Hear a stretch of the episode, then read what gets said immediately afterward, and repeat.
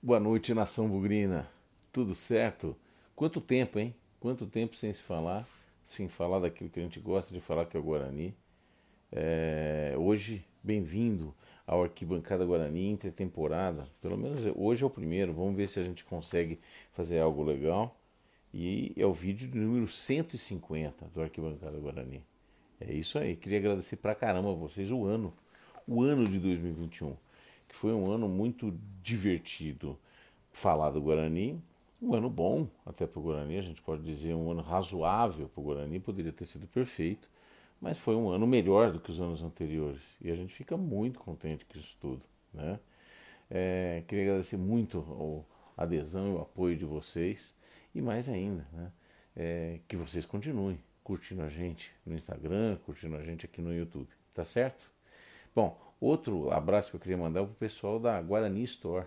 É, essa camisa aqui eu comprei lá e tem tudo a ver, essa camiseta, né? tem tudo a ver com a arquibancada Guarani. Linda pra caramba e sempre muito bem tratado na Guarani Store. O pessoal lá manda muito bem, está crescendo cada vez mais e é assim que eu acho, fico muito feliz também que a gente, a torcida bugrina, tem dado valor cada vez mais também a comprar os produtos oficiais do Guarani, os produtos que vão reverter coisas para o Guarani, a imagem do Guarani. E é isso. Eu comprei essa camiseta que tem tudo a ver com a gente, com a arquibancada Guarani, tá bom? Um grande abraço para vocês é do Guarani Store. E é isso. A ideia aqui hoje é falar um pouco dessa intertemporada. Quais são as expectativas que a gente pode ter para o ano que vem. E essa semana eu tive a oportunidade de resenhar um pouco com alguns, algumas pessoas que, que fazem, é, é, criam conteúdo para o Guarani. E eu tenho uma opinião um pouco particular, talvez, com relação à dinâmica uh, de como a gente trata uh, as notícias no Guarani. Uh, eu acompanho também bastante as informações de outras equipes do futebol brasileiro, Série A, mesmo Série B, e acho que a gente. eu sou sempre a favor de, primeiro, de que o Guarani precisa pensar grande. E pensar grande antes que alguém fale alguma bobagem não é ser irresponsável, não é gastar dinheiro que não tem, não é nada disso. É a gente pensar como um time grande, pensar como um time profissional ou com atitudes profissionais e responsáveis. É disso que eu estou falando. Né?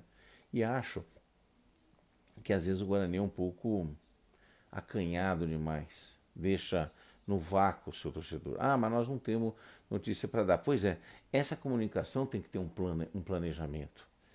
Não de criar conteúdo, mas de planejar de como vai ser feito isso. Né? De quais são os jogadores, por exemplo, que a gente poderia dar a primeira atacada, renovar e depois fazer essa, essa comunicação. É, para baixar um pouco a ansiedade da, da torcida, até para que a gente possa a, a, diretoria possa trabalhar com mais tranquilidade no restante das renovações e contratações. Poxa, tem muita ansiedade em cima de alguns jogadores e a gente só teve notícia ruim essa semana. Ah, mas a gente é muito difícil a gente lutar contra algumas algumas situações de dinheiro. A gente não tem transparência e não sabe dizer. Então não quero dar, dar é, opiniões em cima de coisas, de informações que a gente de fato não tem. Mas uma coisa que eu queria salientar, e primeiro, rendendo uh, os elogios aqui à atual diretoria, e especialmente ao Ricardo Moisés, o presidente do Guarani, que contra fatos e resultados não, não, não vou uh, criticar. Nós temos que reconhecer o que foi feito, sabendo que há coisas a melhorar.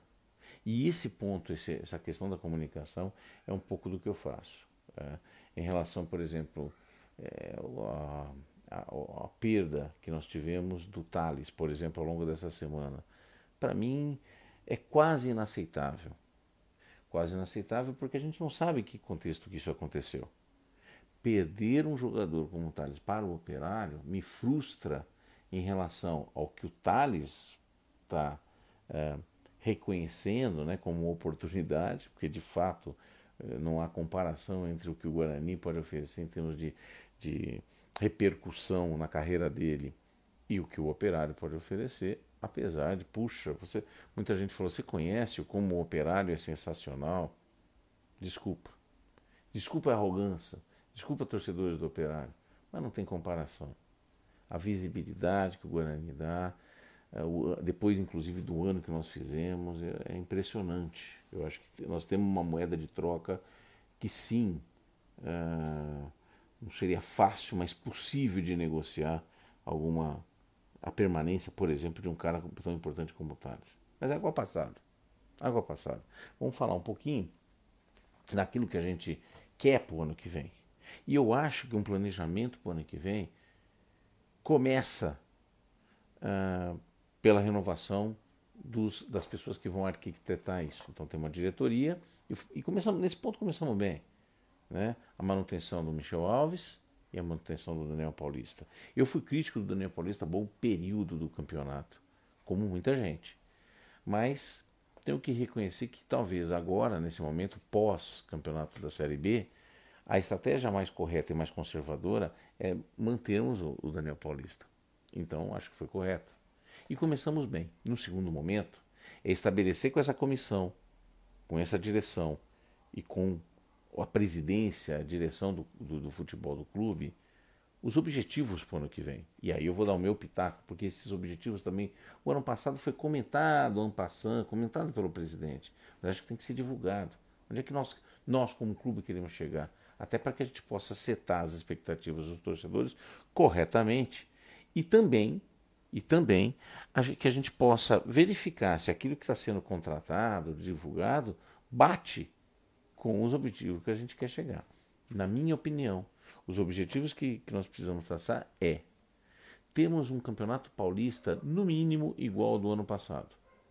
Talvez um pouco melhor, quer dizer, classificar e, e passar da, da, da, da segunda fase, ou seja, chegar à semifinal seria bom. Mas a gente tem que ter igual ou melhor do ano passado. Sem sustos de rebaixamento, nem pensar nisso. E classificar. Na Copa do Brasil, na Copa do Brasil que a gente retorna depois de muito, alguns anos fora da Copa do Brasil, acho que seria super importante se pudéssemos pelo menos passar duas fases. Então temos que ter como objetivo passar duas fases na Copa do Brasil. Primeiro, porque é faturamento para a gente.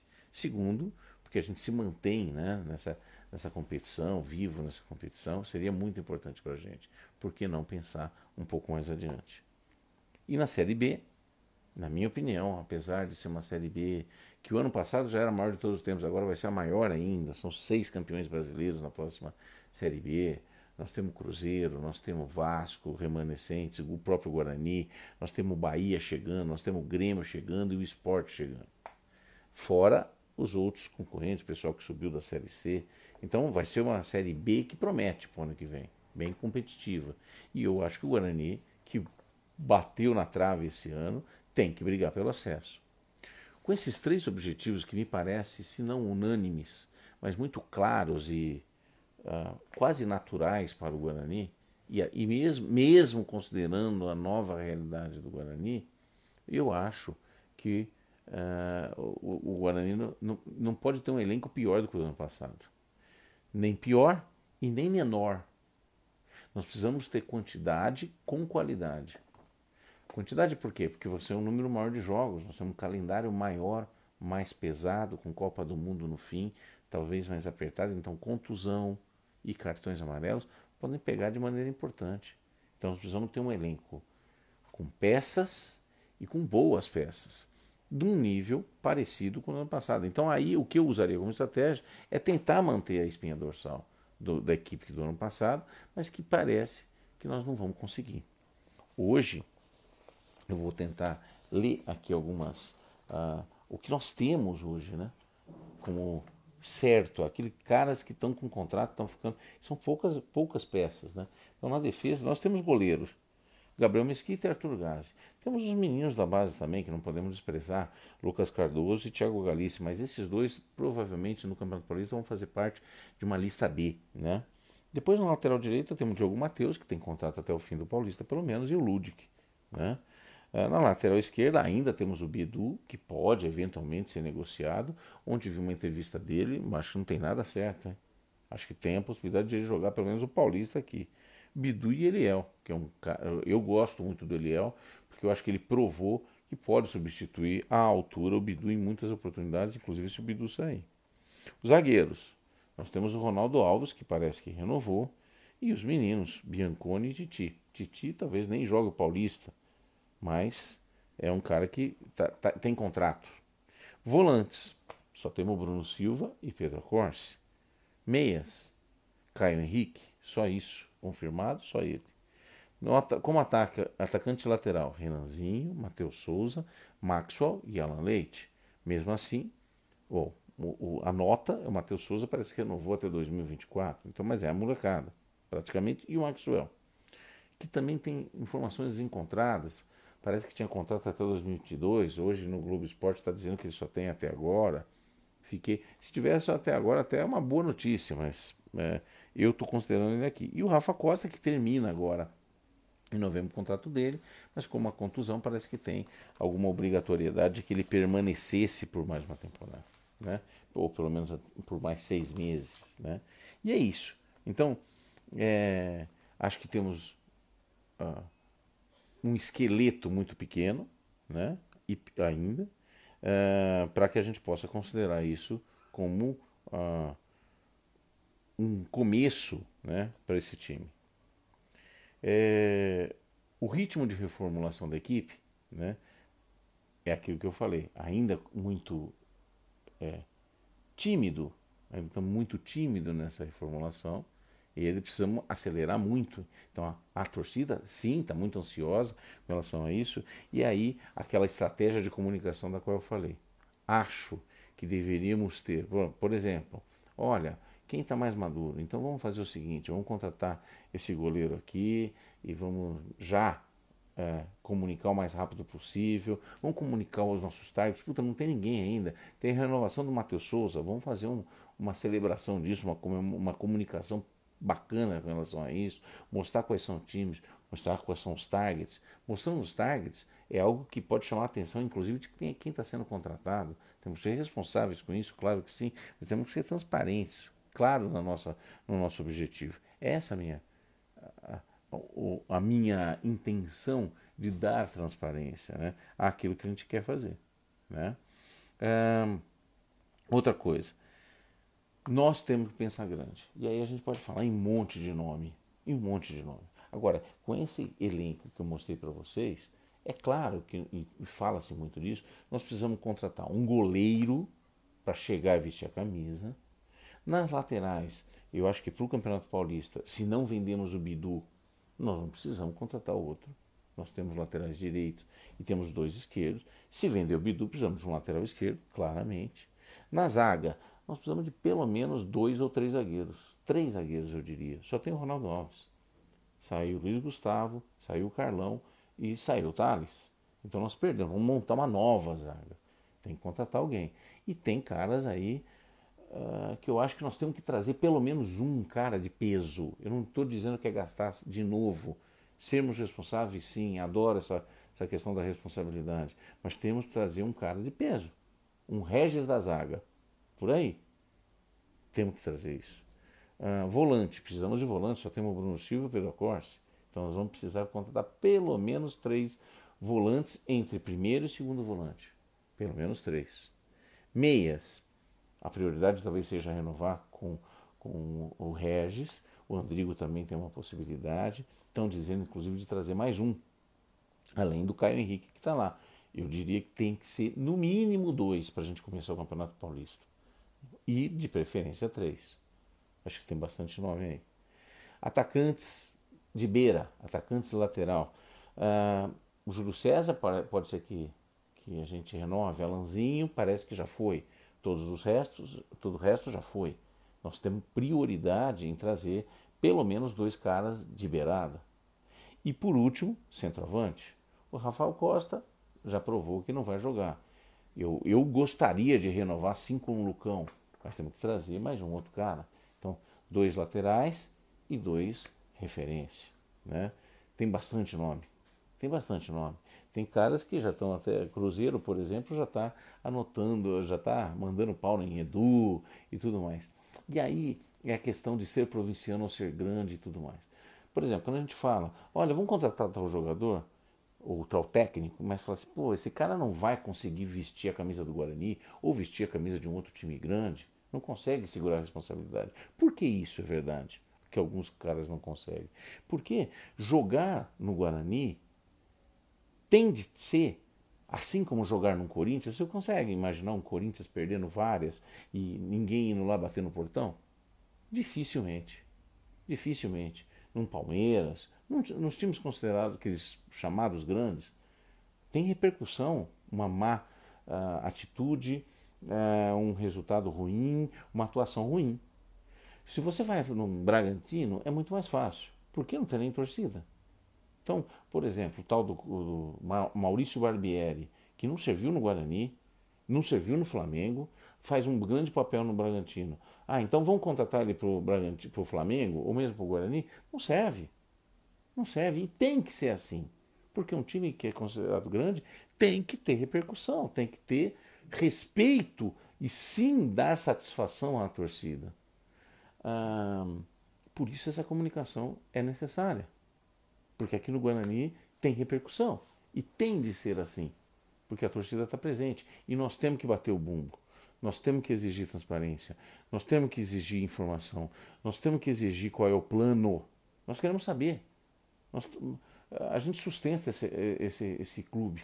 E sim, tem que se exigir mais do clube que se exija que a torcida, a torcida eu garanto, é uma torcida maravilhosa, grande.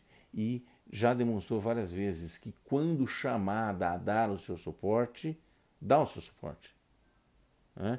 Quando ela vê perspectiva, quando ela vê transparência, quando ela vê objetivo. E é isso que a gente tem que ser. Se queremos ser cada vez mais grandes, desculpa, cada vez maiores, nós precisamos ser é, cobradores. Nós precisamos dar o respaldo, mas precisamos também exigir transparência. E eu acho que a gente pode fazer isso. Presidente, Michel Alves, uh, dê informação. Quando a gente não dá informação, cria-se um monte de boato, cria-se insatisfação, cria-se ansiedade. E nós não queremos isso. Tá bom? Gente, é isso. Nós vamos tentar gerar conteúdo de agora até o dia 26 de janeiro, bastante coisa. Lembrando que dia 26 de janeiro estreia do Paulista contra o São Paulo em casa. Não podemos estar com o time meia boca de jeito nenhum, porque senão a gente começa muito mal. Lembra dos objetivos que eu estou sugerindo que a gente tenha um Paulista pelo menos igual ao do ano passado? Não podemos começar mal de jeito nenhum, tá bom? Grande abraço para vocês. Nas próximas nós vamos tentar dar uns pitacos para cada uma dessas posições que a gente falou. Quem que poderia vir? Se é que essa semana a gente já não vai ter novidade. Vou dar uns aperitivos. Olha só. E, por favor, mandem nessas posições que eu comentei sugestões. Quem vocês acham que o Guarani poderia contratar? Eu, por exemplo, coloquei para Série B caras que eu gosto, né? goleiros que poderiam vir e jogar. Exemplo: Diogo Silva, do CRB. Esse é um goleiro eu gosto. Eu acho que é um goleiro bom e poderia trazer. Tá, está à altura nossa. Né? O Maílson do Esporte é um grande goleiro também mas dificilmente vai sair do esporte. Estava jogando na Série A, tem outros times grandes interessados nele. É, Para dar alguns exemplos, o Muralha do Curitiba, claro que ele é um salário alto, claro que sim, mas eu duvido que ele fique no Curitiba, viu? Acho que tem uma possibilidade aí que ele jogar o Paulista, jogou no Mirassol no passado, por que não? Duvido que ele jogue no Curitiba, tá certo? Outro, na lateral direita, por exemplo, acho que nós não precisamos agora, já, já que vamos ficar com os dois, mas, por exemplo, o Thiago Enes, que jogou no, no Remo, é um bom nome. Né? Para a zaga, vamos falar para a zaga, que a gente tem bastante gente. Olha só, o Rafael Donato do Vila Nova é um jogador que eu gostei. Acho que cairia bem, principalmente agora, para substituir o Thales. Tem o estilão do Thales. Hernando foi dispensado do Vasco, já jogou no Bahia. Acho que teria uma boa possibilidade. Né? Outros caras que são muito, é, muito bons jogadores, aí seria, é, inclusive, se a gente quisesse dar uma atacada maior, mas o Camutanga é um cara muito bom que eu gosto, mas é do Náutico, dificilmente deve sair de lá. O Maidana do esporte, não sei se toparia jogar uma Série B por aqui. É, um Rafael Vaz, ex-Goiás, que estava no exterior, e assim por diante. Gente, eu vou continuar falando nos próximos programas de alguns pitacos que eu quero dar. É óbvio. Tudo bem, não custa nada, quero dar. Que a diretoria, que o presidente pode até dar risada aqui das sugestões que a gente deve dar. Poxa, não sei de onde surgiu esse nome, não surgiu de lugar nenhum, surgiu da minha cabeça, não tem nenhuma informação. Mas são caras. Eu vejo aí o, o mercado da bola e eu estou vendo que, o, quem é que está saindo, quem é que está ficando, caras que poderiam vir, né? E tem gente muito boa. Vou dar mais um, um volante, um segundo volante, Andrei, do Vasco, foi dispensado lá, poderia vir. Como meia, por que não o G2 do Remo? Foi rebaixado agora. Será que esse cara não tem lugar aqui? Lugar aqui? O Gabrielzinho, meia do CSA, por que não? Bom jogador também. Tá quase renovando com o CSA, mas será que nós não podemos jogar uma, uma aguinha no chope deles? Tomara que eu acerte uns números. De vez em quando eu acerto, hein? De vez em quando eu acerto. Centroavantinho, renovar com o Lucão, renovar com o Regis. Por que não o Wellington Tanque lá na frente? Lembra? Jogava no Botafogo? Vamos trazer esse cara. Vou, a lista está completa. Depois eu vou dar mais nomes para vocês. Mande os nomes. Mande que a gente vai se divertir. Falou? Um abraço para vocês. Grande abraço. Tchau.